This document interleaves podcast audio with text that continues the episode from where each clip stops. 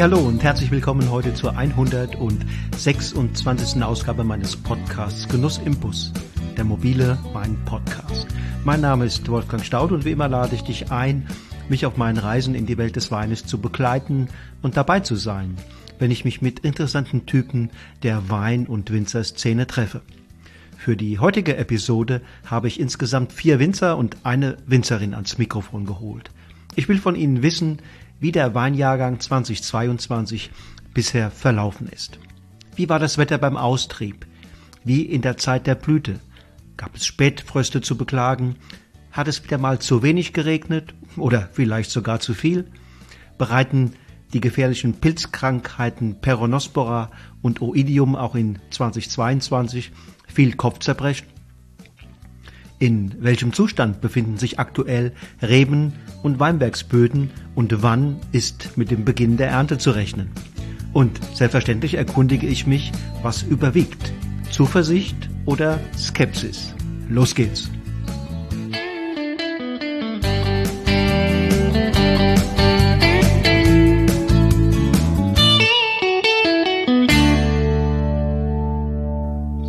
Dann sage ich mal Hallo, lieber Frank, ins österreichische Burgenland. Guten Morgen, Wolfgang, morgen. Hi. Frank, sag doch mal unseren Hörern und Hörerinnen, wer du genau bist und wo du lebst und arbeitest. Mein Name ist Frank Schindler. Ich bin seit 2019 der Geschäftsführer vom Weingut Esterhasi. Ähm, wir befinden uns gerade in Trausdorf. Trausdorf ist ein ganz kleiner Ort, der zwei, drei Kilometer außerhalb vom Eisenstadt liegt. Eisenstadt ist die Landeshauptstadt vom Burgenland. Wir befinden uns also im nördlichen Burgenland. Das Weinbaugebiet heißt heutzutage Leiterberg und ist eigentlich dafür bekannt, im Burgenland über 50 Prozent Weißwein zu produzieren, weshalb wir uns so ein bisschen als das Gallien des Burgenlandes sehen. Wie weit ist das vom See weg, vom, vom Neusiedler See? Vom Neusiedler See sind wir hier etwa 15 Kilometer weg. Okay, aber der Einfluss ist sicherlich noch deutlich spürbar. Ähm, genau wo ich mich hier befinde, das ist quasi in unserem Zentrum unserer Reben. Wir haben also alle Rebflächen sind in einem Umkreis von zehn Kilometern. Ich hier selber habe lediglich eine Showanlage hier am Weingut, weil wir einfach hier in der Ebene sind. Also unsere Weingärten sind entweder direkt am See, also Rust, St. Margareten, oder aber direkt am Leitergebirge, dem östlichsten Ausläufer der Alpen in Großhöflein, St. Georgen. Äh, wie ist die Lage bei euch im Moment? Äh, wie ist das Wetter gerade? Jetzt gerade, wir haben die letzten zwei Tage beständig unbeständiges Wetter gehabt. Das heißt, abwechselnd Sonne, Wolken, Regen. Einzige Konstante ist, wir haben Wind, was uns so ein bisschen immer drüber rettet. Okay, aber gerade aktuell bist du, bist du ganz happy damit. Ja, jetzt gerade ist es auch trocken. Wie gesagt, ähm, die Konstante, die wir zum Glück haben, ist der pannonische Wind. Ohne dem würde ich das Ganze wahrscheinlich ein bisschen kritischer sehen. Okay. Und wenn du jetzt mal rückblickend so auf das erste Halbjahr blickst, ähm, wie war der Verlauf ähm, und in welchem Zustand sind die Reben und die Weinbergsböden heute? Eigentlich haben wir 2022 so ein bisschen gleich begonnen wie 2021, sprich wir hatten Januar, Februar nahezu keinen Niederschlag. Und wir haben alle schon wieder damit gerechnet, dass es ein schwieriger, trockener, trockenes Jahr wird.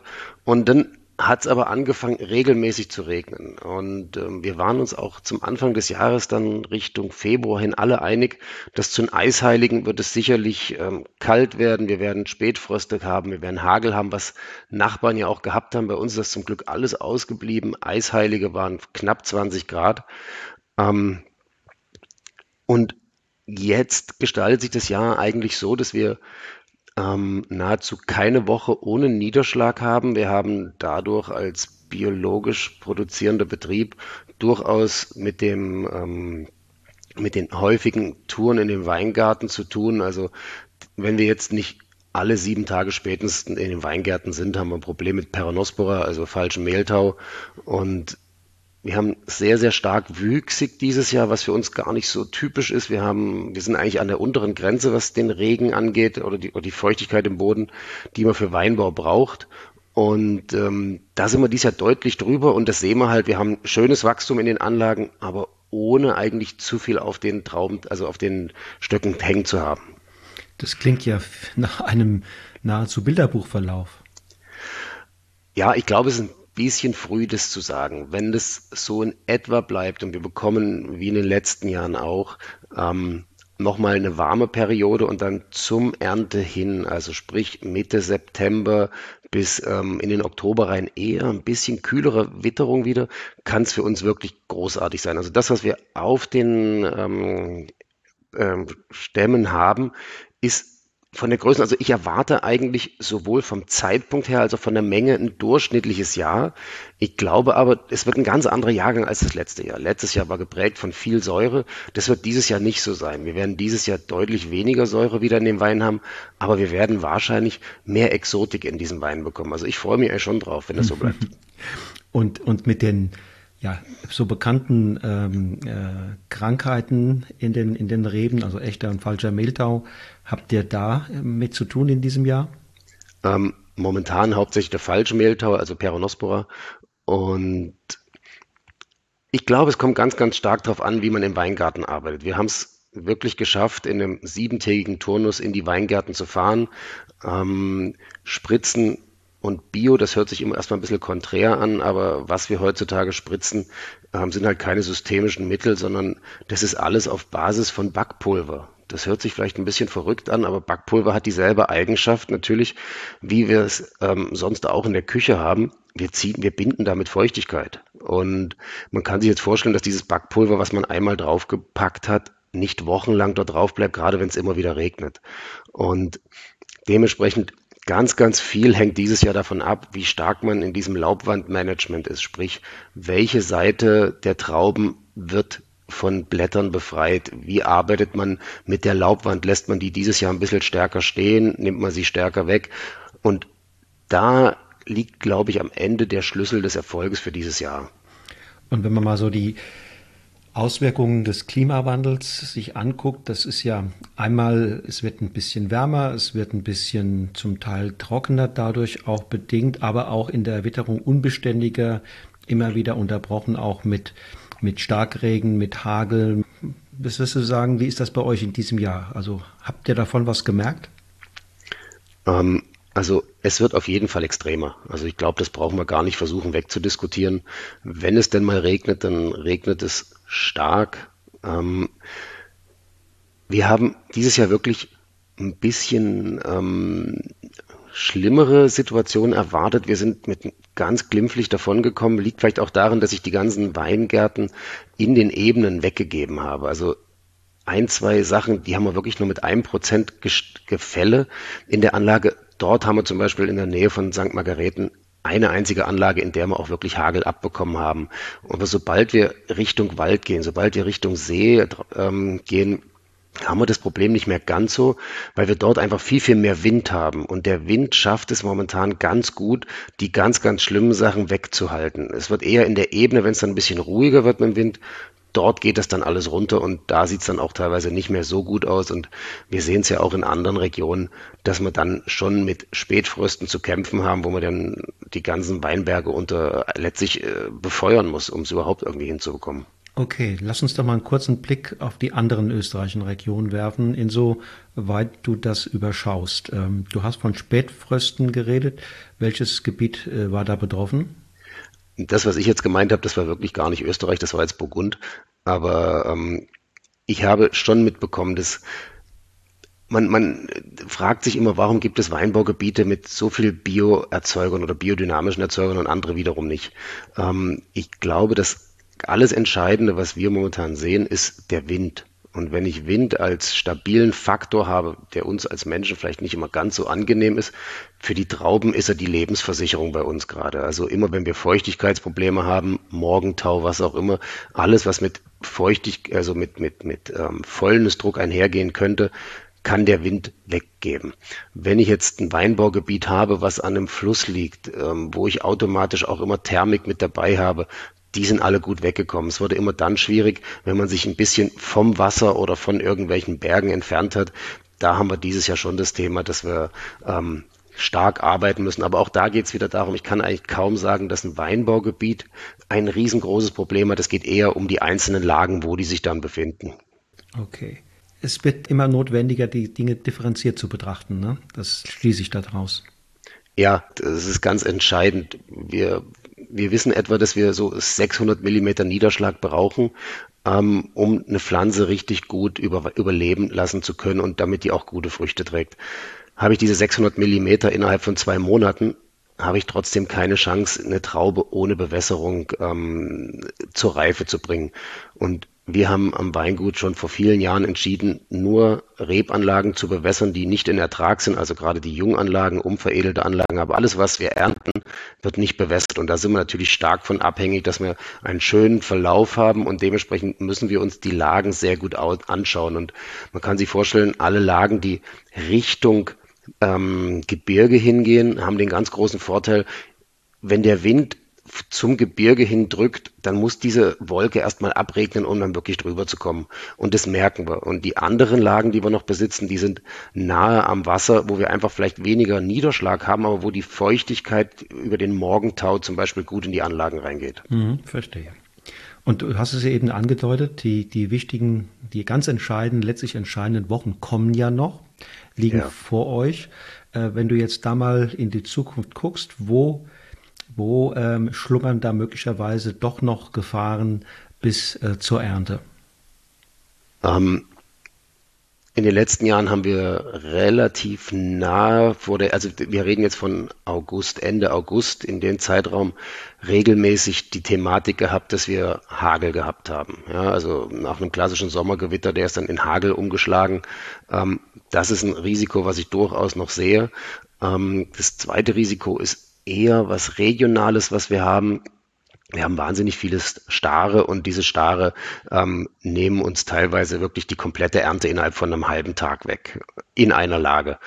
Ähm, was aber logischerweise mit falschem Mehltau einhergeht, ist echter Mehltau und der geht dann ähm, weniger auf die Blätter, der geht mehr in die, in die Früchte selbst und dann habe ich einfach Trauben, die nicht mehr ausreifen, Trauben, die einfach stehen bleiben. Und aus dem Grund, momentan haben wir den Vorteil, wenn es jetzt viel regnet, ist die Pflanze gut versorgt. Wenn es während, nach der Veraison, also nach diesem Weichwerden der Trauben, wenn die Trauben Farben annehmen und dann auch Zucker einlagern, wenn es dann viel regnet, dann habe ich das Problem, dass die Beeren sehr, sehr stark dieses Wasser aufnehmen, irgendwann platzen. Und selbst wenn sie nicht platzen, wenn sie nicht platzen, habe ich verdünntes, ähm, verdünnten Most wenn sie platzen, habe ich auch noch das Problem mit Fäulnis. Also das sind schon Risiken, die wir dieses Jahr sehen. Ähm, der große Vorteil ist, dass wir eigentlich so diesen, diesen Indian Summer mittlerweile sehr, sehr schön im Burgenland und sehr stabil auch haben. Also die letzten zwei, drei Jahre haben meine Leute morgens mit Handschuhen ernten müssen, weil es morgens wirklich wieder kalt geworden ist, weil es über Nacht so stark abgekühlt hat. Und es zeigt mir schon, dass wir in den richtigen Anlagen unsere Trauben gerade stehen haben. Und das Erntefenster beginnt dann Anfang September oder schon Ende August? Na, Ende August wird es bei uns nicht beginnen. Ähm, wir werden ziemlich sicher Anfang September mit den ähm, Sektgrundweinen beginnen. Ähm, vielleicht ist wichtig zu verstehen, früher hat man danach gelesen, wenn die maximal Zuckereinlagerung erreicht war, wenn das quasi abgeflacht ist. Später hat man dann nach der sogenannten physiologischen Reife gelesen. Wir lesen mittlerweile aus einer Kombination von pH-Wert und Geschmack der Trauben. Und wir wissen einfach, dass ein Sektgrundwein einen pH-Wert von knapp unter drei braucht. Und wenn es an der Stelle dann, wenn die Trauben schon so viel Aroma besitzen, dann ernten wir und dann gucken wir eigentlich kaum noch auf andere Faktoren, wie zum Beispiel den, das Datum. Aber unsere Erfahrung sagt uns schon, eher zweite, dritte Septemberwoche, dass wir dann mit der Lese beginnen und das kann dann sich aber schon bis Anfang November reinziehen. Okay. Und was ist am Ende? Was wird am Ende gelesen? Ähm, in den letzten Jahren war es immer der Cabernet Sauvignon, wo wir dann einfach dieses Spiel spielen, lesen wir oder lesen die Stare. Weil wir dann einfach die Letzten sind, die noch Reben draußen haben. Und ähm, nur ein unreifer Cabernet den brauche ich nicht im Keller. Und deswegen haben wir jedes Mal diese Entscheidung getroffen, wir lassen es draußen hängen und wir haben oft das Glück des Tüchtigen gehabt, dass wir dann einfach eine kühle Periode bekommen haben, wo die physiologische Reife fortgeschritten ist, aber die Zuckereinlagerung ganz, ganz minimal nur noch war. Also bisher war es perfekt und ich glaube, so werden wir es auch weiterhalten. Sag mal, Frank, seit wann habt ihr dieses Problem mit den Staren? Ich habe das im letzten Jahr gesehen. Das waren Schwärme. Äh, so hatte ich das in meinem ganzen Leben bisher noch, noch nicht erlebt. Ja, ähm, wir sagen sogar schon Hitchcock-Ernte dazu, weil das ist wirklich beängstigend. Also in dem Moment möchte man wirklich in keinem der Weinberge sein. Ich habe sogar schon mal daran gedacht, dass wir Opfer von Reb, also von, von Traubendiebstahl geworden sind, ähm, weil das, das sieht aus wie mit einer Vollernte abgeerntet. Ehrlich gesagt, ich kenne das Thema schon seit über 15 Jahren hier in der Region.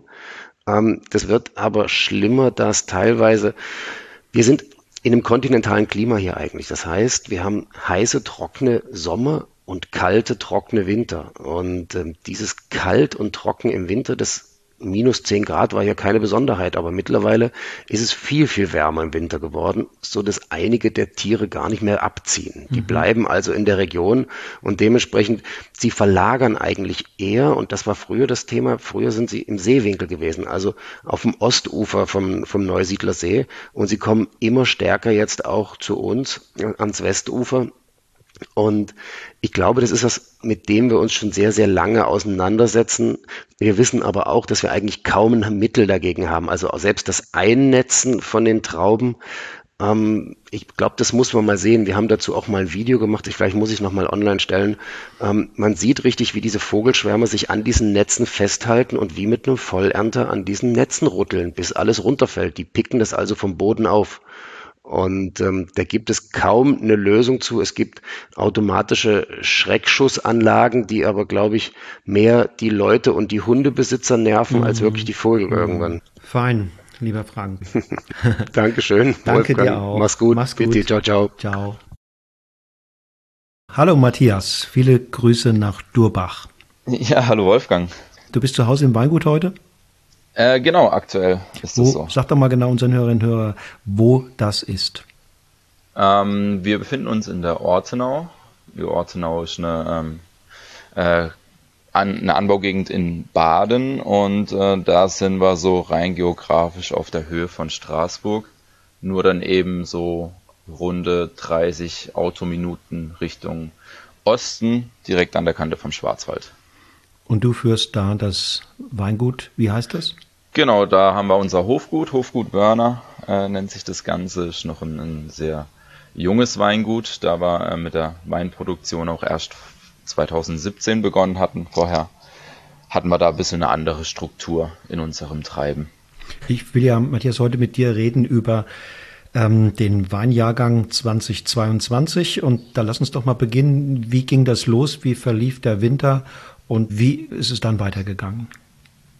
Ja, also der Winter war eigentlich dieses Jahr ähm, recht moderat, auch in seinen Niederschlägen, Ticken mehr. Hatten ja letztes Jahr ähm, so im November rum ähm, eigentlich schön ansetzende Winterniederschläge. Ähm, da konnten durchaus ein paar Speicher wieder gefüllt werden. Ähm, und im Frühjahr ging es dann eigentlich auch erstmal recht feucht wieder los. Und ähm, auch die Temperaturen hatten sich äh, recht lange so in Grenzen gehalten. Wir hatten beispielsweise im Vorjahr, also in 2021, kann ich mich noch an einen Tag im Februar erinnern, ähm, wo wir im T-Shirt die Weinberge noch geschnitten haben. So, das war jetzt dieses Jahr auf jeden Fall nicht der Fall. Das heißt, wir hatten schon auf jeden Fall einen mäßigeren Start in das Jahr.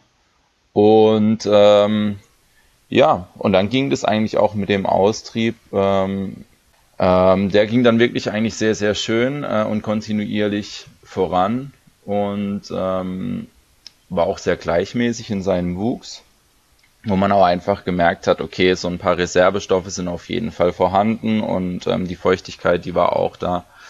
Ähm, und dann ging das eigentlich auch ähm, dadurch, dass die Temperaturen jetzt nicht ganz so hoch waren, ähm, ja, recht kontinuierlich gut voran.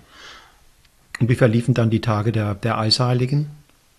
Ähm, super, also die Eisheiligen waren, waren kein Thema dieses Jahr bei uns. Ähm, vereinzelt gab es Regionen in Baden, wo es, sagen wir mal, in, in sehr mh, hm, warmen Lagen oder frühen Lagen, beispielsweise habe ich von, von ein paar Schadssituationen am Kaiserstuhl gehört, wo es dann so ähm, ähm, auch ein Chardonnay-Weinberg, der auch in der Südlage recht früh austreiben kann, wo es da zu Schadereignissen gekommen ist. Ähm, aber ansonsten, ich meine, wir haben sowieso eher kühlere Weinberge, ähm, die ja nicht unbedingt direkt nach Süden gerichtet sind und da ist dann auch der Austrieb sicherlich nochmal so drei Wochen später. Mhm.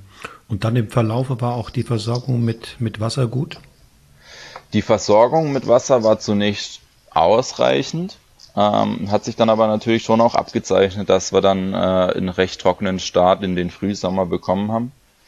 Und ähm, hatten dann aber jetzt bei uns das Glück, wir sind ja direkt an der Kante vom Schwarzwald. Das heißt, wenn jetzt sagen wir mal das Wetter aus Südwesten kommt, das ist bei uns in der Regel so, dass dann ähm, ähm, gerade so sich ähm, ja das Wetter so ein bisschen durch die burgundische Pforte zieht, ähm, möchte dann gegebenenfalls am Schwarzwald abregnen, damit die Wolken weiterziehen können. Und da hatten wir in der Tat, ähm, das dürfte die letzte Juniwoche gewesen sein, da hatten wir ähm, das Glück mit äh, knapp 80 Liter äh, Niederschlag ähm, ähm, ausgestattet zu sein. Und ähm, da hast du natürlich auch gemerkt gehabt, dass es die Natur unglaublich gebraucht hat.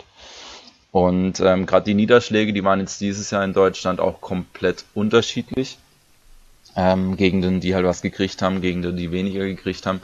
Ähm, und ja, rein durch die topografische Gegebenheit bei uns an der, am, an, am Schwarzwaldrand haben wir einfach seit jeher immer eher Ticken mehr Niederschlag als andere Gebiete. Ähm, was dann natürlich auch manchmal in feuchten Jahren nochmal ein bisschen mehr Herausforderungen mit sich bringt, aber gerade in trockenen Jahren ähm, ist es schon auch manchmal ein Segen, absolut. Also wenn ich das jetzt mir zusammen addiere, dann müssten die Reben und auch die Weinbergsböden aktuell in einem sehr guten Zustand sein. Hm, naja, also die Sache ist ja 80 Liter im Juni, das war jetzt auch, das war gut, ähm, aber du merkst natürlich schon auch, ähm, gerade dort, wo es ein bisschen steiniger ist. Also wir haben jetzt auch dieses Jahr ähm, ein paar Parzellen, die ähm, durchaus sehr zurückhaltend in ihrem Wuchs sind, weil einfach auf den steinigeren Böden äh, die Wasserhaltekraft nicht ganz so gegeben ist. Ähm, da merkst du schon auch ähm, jetzt wieder, dass es eng wird im, im Wasserhaushalt. Allerdings ähm, haben wir jetzt, glaube ich, auch einen, einen Großteil der ähm, Zellvermehrungsphase jetzt hinter uns. Jetzt geht es dann nur noch ein bisschen an die Zellstreckung ähm, und da braucht es auch nicht mehr so viel Wasser. Ähm, ich denke mal, ein bisschen Niederschlag kann für die Natur noch gut sein, ähm, aber wir haben es, glaube ich, auch einen Großteil schon, schon überstanden. Wo es natürlich wichtig ist, ähm, darauf zu achten, gerade bei den Jungfeldern. Wir haben jetzt äh, ein Chardonnay im ersten Jahr und wir haben noch ein, ein Burgunder Weinberg im zweiten da muss man halt einfach gucken, dass die jungen Rebchen ähm, ja nicht, nicht zu stark leiden. Und da haben wir glücklicherweise bei uns auch ein, ein Wasserreservoir, was wir über die, ähm, über die äh, regenreichen Monate füllen, ähm, was wir, wovon wir jetzt ein bisschen zehren können. Okay, also du hast, du hast eine Art Brunnen, ne? Nee, kein Brunnen, kein Brunnen. Das ist ähm, zum einen das Regenwasser, was äh, bei uns am Hof über die Dachflächen auch aufgefangen wird. Da haben wir uns aber schon mehrere Jahre jetzt mit beschäftigt, dass wir das Wasser ein bisschen sammeln können. Ähm, und zum anderen ist, ist noch ein Wasserspeicher direkt am, am Rand vom, vom Weinberg, ähm, der über ähm, ja, Drainagenleitungen gefüllt wird, aber ist jetzt kein, kein Grund- oder Quellwasser. Okay, also klar, da kann man die, die Junganlagen äh, ein bisschen unterstützen. Genau. Äh, reicht natürlich nicht, um, um großflächig da ähm, die Reben zu versorgen. Aber was kannst du als, als Winzer tun in einem, in einem trockenen Jahr, um da so ein bisschen die Reben zu entlasten? Äh, Regen machen kannst du nicht, also gibt es andere Stellschrauben. Ähm, naja, ich sag mal, die wichtigste Stellschraube, die jetzt vielleicht nicht in, äh, von einem Moment auf den nächsten umzusetzen ist, aber die wichtigste Stellschraube ist definitiv die Wasserhaltekraft des Bodens, dass wir die ähm, sukzessive, sukzessive steigern. Ähm, es hängt auch ein bisschen mit der Pflanzdichte zusammen, wo man, glaube ich, was tun kann, ähm, dass die, ähm, also wir haben jetzt beispielsweise unsere Rebreihen alle auf 1,80 Meter Abstand stehen das bedeutet, wenn die Sonne ähm, über den Berg kommt, dann bestattet die Rebreihe auch immer so ein Stück weit den Boden oder den Abstand bis zur nächsten Traubenzone. Ähm, und ähm, wo halt die Sonne nicht direkt hinscheint, gibt's auch weniger äh, Verdunstung. Ähm, also ich sag mal, die Verdunstung zurückfahren, indem man vielleicht auch einfach ähm, ja, vielleicht dichter pflanzt. Ähm, man muss natürlich auch schauen, eben gerade in solchen Jahren, wir haben ähm, auch in den Jungfeldern eigentlich eine unglaublich schöne Begrünung drin gehabt, die, die super bunt war und ähm, richtig viel Leben angelockt hat. Da mussten wir jetzt schon auch reagieren und ähm, die jetzt runterkreiseln, ähm, einfach um auch die Konkurrenz ein bisschen ähm, zu minimieren. Ähm, und auf der anderen Seite muss man aber auch sagen, dass die Rebe ja unter allen Kulturpflanzen immer noch wahrscheinlich die wasserresistenteste oder trockenheitsresistenteste ist. Ähm, von dem her ähm, kann man die auch durchaus ein bisschen am Stresslimit fahren und es sollte sie auch verkraften. Nun gibt es ja auch Weinberge in ganz anderen äh, Gegenden Europas und darüber hinaus. Also ich denke an die mediterranen Zonen, da ist ja mitunter noch mit viel weniger Niederschlag zu rechnen und die, die Reben müssen auch da äh, klarkommen. Sind die genetisch anders veranlagt? Kommen die mit weniger Wasser äh, zurecht als hier bei uns, Riesling und Co.? Hm. Also es gibt auf jeden Fall andere Genetik, andere Sorten, die auch mit Trockenheit besser zurechtkommen. Ähm, was allerdings auch manchmal noch zu berücksichtigen ist, dass viele Weinberge im mediterraneren Raum mit offener Bodenhaltung bewirtschaftet werden ähm, und so dann halt auch jegliche Gegenspieler ausgeschaltet sind. Ähm, das ist dann natürlich ähm, vielleicht eher in so trockenen Gegenden auch nicht arg anders umzusetzen. Ähm, ich persönlich bin eigentlich kein großer Freund von einem offenen Boden, weil halt auch ähm, ja, sehr viel CO2 eigentlich dadurch verloren geht in die Atmosphäre und eben nicht gebunden wird, was der Boden eigentlich tun sollte mit seinen Pflanzen und seinen Wurzeln und seinen Aufgaben. Ähm, von dem her haben die da schon auch natürlich dann auch ähm, ja, andere Anbaumethodiken, äh, vielleicht auch andere Erziehungssysteme und definitiv andere Rebsorten mit anderer Genetik. Richtig, ja. Und wenn du jetzt in die Zukunft guckst, ähm, es liegen ja noch sieben bis zehn Wochen wahrscheinlich je nach Rebsorte äh, vor der Ernte oder vor dem Erntebeginn. Ähm, wo lauern da noch Gefahren? Na, die, ähm, ich sag mal, wir sind, wir haben jetzt dann nächste Woche ist nochmal so so ein, äh, ja so eine heißere Periode angesagt und ähm, befinden uns aber jetzt gerade noch ein bisschen in einer kühleren Front und immer bei Wetterumschwüngen kann es auch mal recht schnell zu stark äh, ähm, Starkwetterereignissen kommen. Das heißt, Hagel ist definitiv bei uns am Schwarzwaldrand immer ein Thema, wo man ähm, nicht drin steckt. Das gab es beispielsweise jetzt auch im, ich glaube im Breisgau unten ähm, gab es ein Hagelereignis Richtung Freiburg runter, also eher auf der Schwarzwaldseite. Ähm, in Straßburg, gerade gegenüber von uns, ähm, hat es ähm, vor, ich glaube, zwei Wochen fast schon Tennisball große Hagelkörner äh, gehagelt. Ähm, du steckst halt nicht drin. Also solche Ereignisse können, können dann doch mal recht schnell passieren.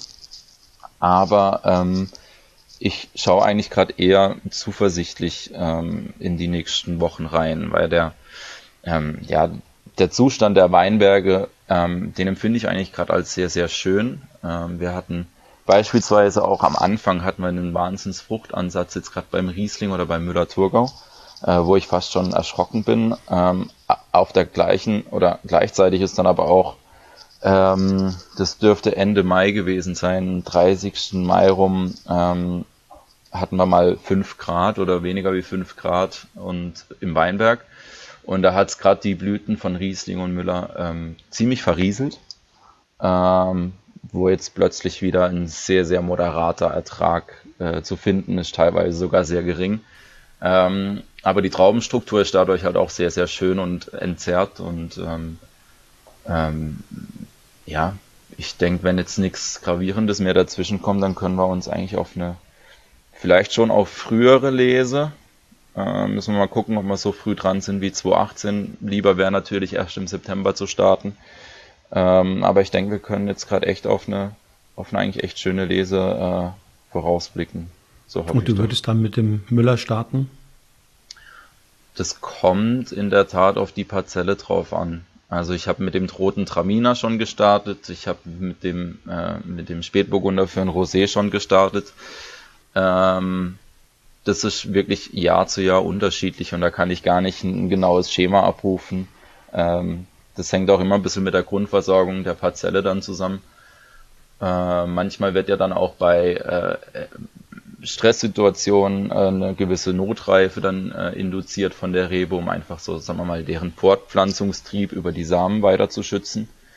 Ähm, und äh, genau, dann kann es schon sein, dass trockenere Standorte vielleicht einen Ticken früher geerntet werden. Jedenfalls, Matthias, ich wünsche dir da, was da noch bevorsteht, viel Glück. Das braucht man nämlich auch. Ähm, und freue mich dann auf den 22er, wenn wir ihn dann irgendwann mal in 23 oder vielleicht sogar noch ein bisschen später im Glas haben. Vielen Dank. Prima, dir. vielen Dank, danke auch. Hallo liebe Laura nach Iphofen. Hallo Wolfgang.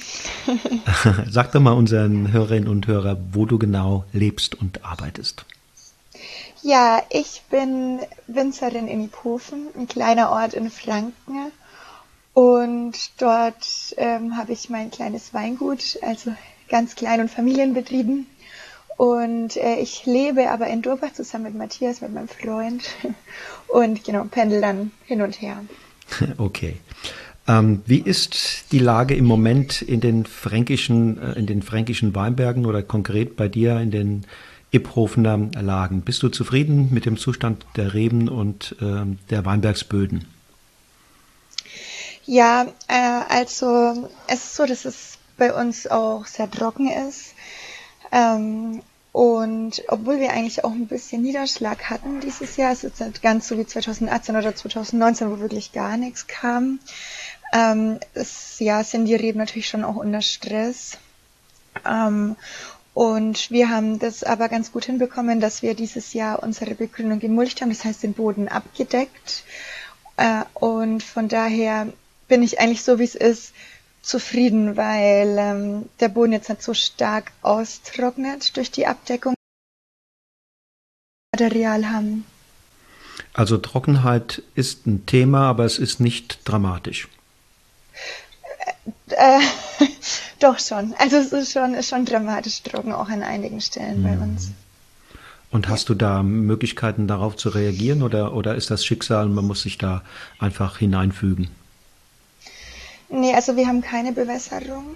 Ähm, da sind wir auch einfach nicht so überzeugt davon, da wir leider hier keinen, kein natürliches Gewässer haben, was fließt ähm, und auch nicht die Möglichkeit haben, äh, Wasser zu sammeln, Niederschläge aufzusammeln in den Wintermonaten. Ja, von daher ähm, haben wir einfach keine Möglichkeit, da Wasser auszubringen. Okay, also Wetter machen kannst du auch nicht. Insofern ähm, gibt es nicht viele Möglichkeiten, da vorzubeugen, oder? Äh, nee, es gibt eigentlich keine Möglichkeiten vorzubeugen. Ich meine, natürlich schauen, schauen wir, dass halt die, ähm, die Rebstöcke, dass da nicht so viel auch drinnen hängt, also nicht so viel Früchte. Aber wir haben eigentlich sehr, sehr gute Weinberge, also die sind sehr harmonisch und sind in ihrer Balance. Das heißt, äh, von daher müssen wir da jetzt auch nicht nachhelfen. Aber das wäre eine Möglichkeit, was man vielleicht machen könnte, dass man Trauben rausschneidet, um sie ein bisschen zu entlasten. Und den Boden einfach so bearbeiten, dass man Verdunstung vermeidet, ne? Genau, richtig. Also dadurch, dass wir eben die Begrünung gewalzt haben, ja, vermeiden wir dadurch auch so ein Stück weit die Verdunstung. Und die, die Gassen, die nicht begrünt sind, sind natürlich ganz kurz gemulcht dieses Jahr. Genau. Und bei euch in der Gegend war ja in den, wenn ich an die letzten 10, 15 Jahre zurückdenke, gab es immer mal Jahre, da wart ihr äh, von Spätfrösten im Frühjahr betroffen. Wie sah das dieses Jahr aus? Ja, dieses Jahr hatten wir Glück. Mhm. ähm, also es war zwar immer mal kalt, aber es war nie an der Null-Grad-Grenze oder so. Dieses Jahr hatten wir auch keine Angst, also da mussten wir nicht zittern. Das war kein Problem. Also die Eisheiligen sind klimpflich vorübergezogen. Ja, auf jeden Fall. Es war davor mal ein bisschen kälter, so zwei, drei Wochen vorher. Da war es dann mal so ein bisschen knapp mit ein, zwei Grad. Ähm, da der Austrieb auch relativ früh war bei uns dieses Jahr. Ähm, genau, war das dann nochmal ein bisschen kritisch, aber es war nicht, also hat nichts gemacht. Und wie ist es jetzt mit Pilzdruck? Gibt es da Probleme? Auch nicht bei uns. Ähm, wir haben ja letztes Jahr das Peronospora-Jahr gehabt. Wir arbeiten ja ökologisch in den Weinbergen und im Keller. Und ähm, deswegen sind wir da natürlich schon auch sehr dahinter, dass alles gesund ist. Aber dieses Jahr sieht es wirklich gut aus vom Gesundheitszustand. Es ist ein bisschen Oidiumdruck da, aber wenn man da rechtzeitig spritzt und dahinter ist, kriegt man das auch gut in den Okay, Griff. das klingt gut, es klingt gut. Ja. Wenn du jetzt in die nächsten Wochen blickst, ähm, mit viel Zuversicht oder, oder auch mit der bangen Befürchtung, da könnte noch die ein oder andere Gefahr lauern? Ja, das Problem, oder was heißt Problem, ist es jetzt ja auch nicht wirklich, ich meine, wir hatten das ja auch schon 2018 und 2019, ähm, wird halt wahrscheinlich die frühe Ernte sein, also eine Herausforderung, kein Problem, sondern eine Herausforderung. Aber das kommt halt auch sehr auf das Wetter jetzt im August an. Also der August ist immer entscheidend für die, für die Weinernte dann auch. Und äh, ja, wenn es dort besonders heiß ist, dann kann schon sein, dass die Trauben auch in die Notreife gehen ähm, oder die Rebstöcke und genau wir dann die, die Trauben früh ernten müssen, wenn natürlich dann auch heiße Temperaturen sind und das ist dann immer klar ein bisschen gefährlich auch für alle Mikroorganismen und Pilze. Aber dadurch, dass wir alles per Hand lesen, ja, ist es eigentlich ähm, auch bei uns jetzt ein Riesenthema. Und was halt immer noch kommen kann, ist halt Hagel im August. Ähm, ja, aber wir sind sehr positiv und äh, denken optimistisch, weil gerade schaut es wirklich außer die Trockenheit natürlich ganz gut draußen aus. Die Trauben mhm. schauen schön aus und wir sind zufrieden.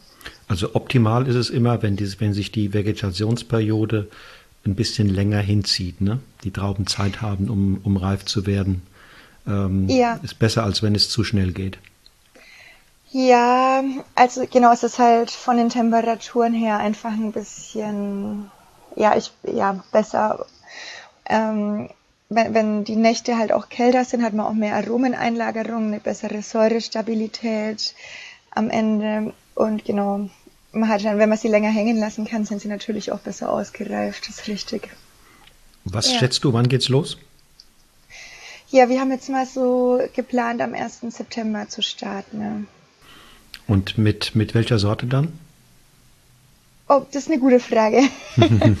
also in, in äh, solchen Jahren wie diesen wird natürlich auch immer alles gleichzeitig reif und am besten erntet man alles in drei Tagen. Gerade beim Silvaner, da gibt es so einen Punkt, da macht es mal Klick über Nacht und dann steigen die Öchsel und die Säure fällt enorm. Äh, von daher, ich kann es ich kann's gar nicht sagen. Also 2018 haben wir angefangen mit Rosé, das war unser erster und dann danach direkt Silvaner. Ähm, 2019 haben wir angefangen mit Müller-Thurgau, Bacchus, Silvaner, da war es relativ normal, so wie früher. Also ja, das, äh, ich kann es noch gar nicht sagen. Laura, ich kenne das vom Burgund, da wird auch innerhalb weniger Tage alles abgeerntet, weil die Winzer sagen, es ist jetzt auf dem Punkt und länger zuwarten ähm, wäre nicht gut. Würde das nicht auch für euch bedeuten, dass man die, die Schlagkraft der Erntehelfer, also der Teams, deutlich erhöhen müsste? Ja, auf jeden Fall. Aber das ist eine Herausforderung, weil es gerade auch ein bisschen schwierig, Lesehelfer zu finden. Ne? Ähm, genau. Wünschenswert wäre es, ja. Wünschenswert auf jeden Fall, ja. Oder wir müssen halt einfach mehr Stunden am Tag arbeiten. Und die Maschinenernte kommt natürlich gar nicht in Frage, oder? Nee, überhaupt nicht bei uns. Okay. Ja, dann. Ja. Alles Gute für die nächsten Wochen. Vielen Dank, Wolfgang. Und äh, auf einen fantastischen 2022. Vielen Dank. Dir auch alles Gute und Danke. bis bald. Tschüss. Tschüss. Hallo Michel, viele Grüße nach Ruppersberg in die Pfalz.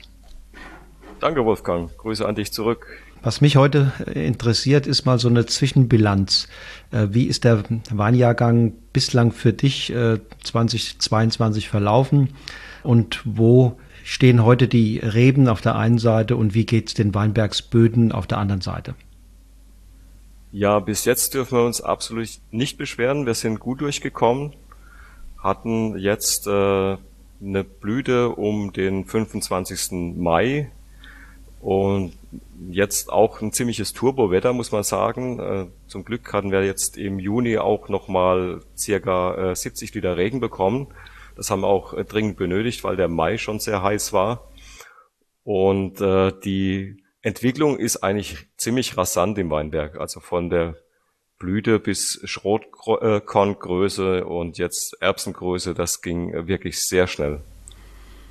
Und das mangelt auch nicht an, an Regen oder wie ist da die Lage? Ist der Boden nicht ein bisschen trocken?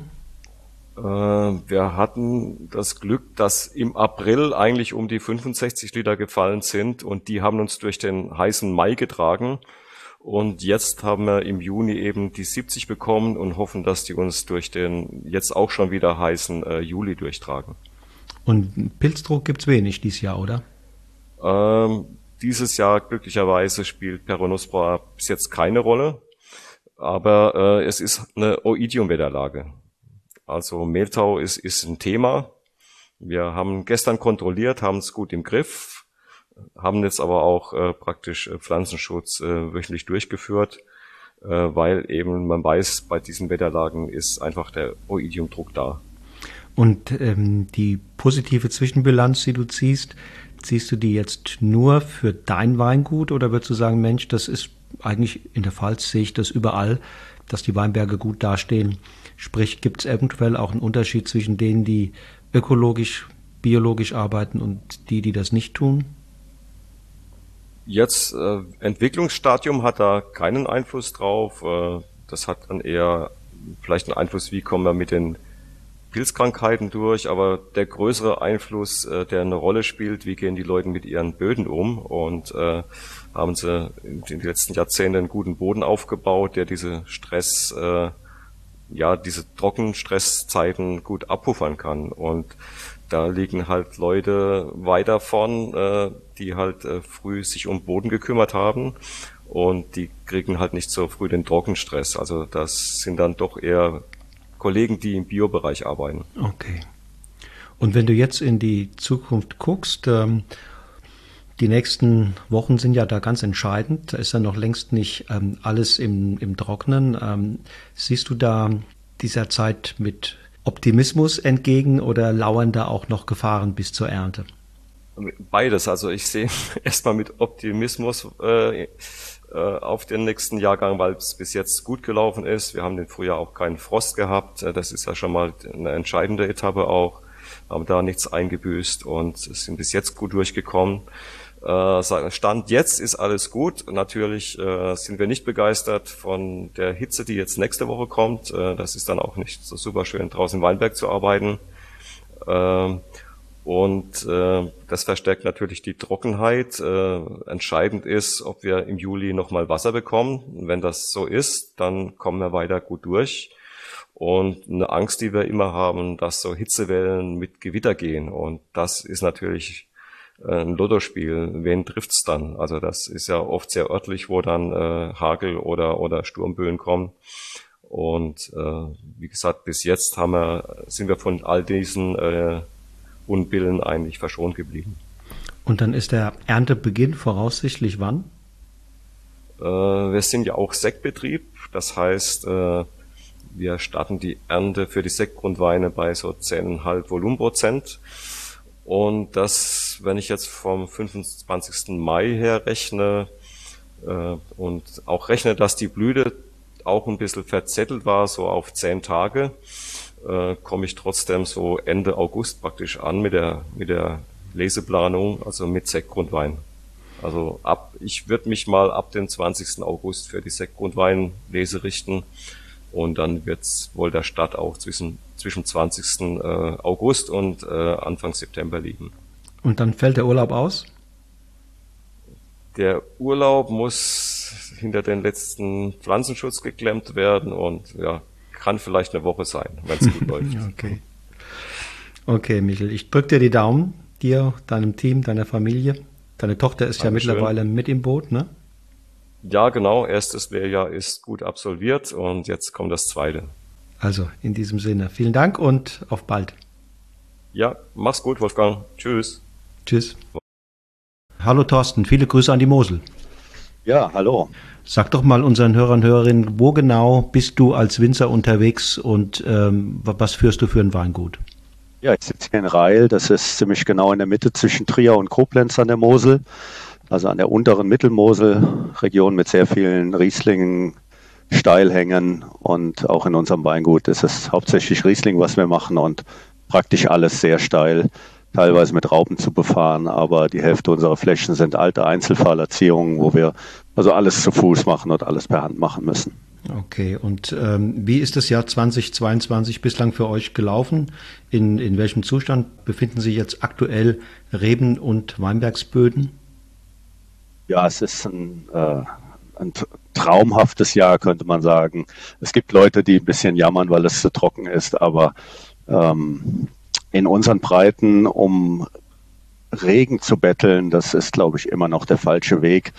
Äh, dann passieren so Sachen wie letztes Jahr, dass es viel zu nass ist. Also klar könnte es hier und da ein bisschen mehr regnen, aber das, äh, ich meine, Reben stehen im Mittelmeerraum, wo sie deutlich weniger Wasser zur Verfügung haben. Und dann ist, äh, sind wir hier noch vollkommen im grünen Bereich mit bei dem Wissen natürlich, dass das, ähm, dass das schon was sehr Besonderes ist, was wir dieses Jahr erleben. Ich meine, wir haben äh, unter 50 Prozent der normalen Regenmenge bisher dieses Jahr gehabt und wir haben jetzt vier Monate in Folge, in denen es einfach deutlich zu trocken ist. Aber die Reben sehen super aus, würde ich sagen. Also das Hast du den Eindruck, Sie haben sich ein bisschen an weniger Regen gewöhnt oder was äh, ist die, was der Grund dafür, dass die so gut dastehen?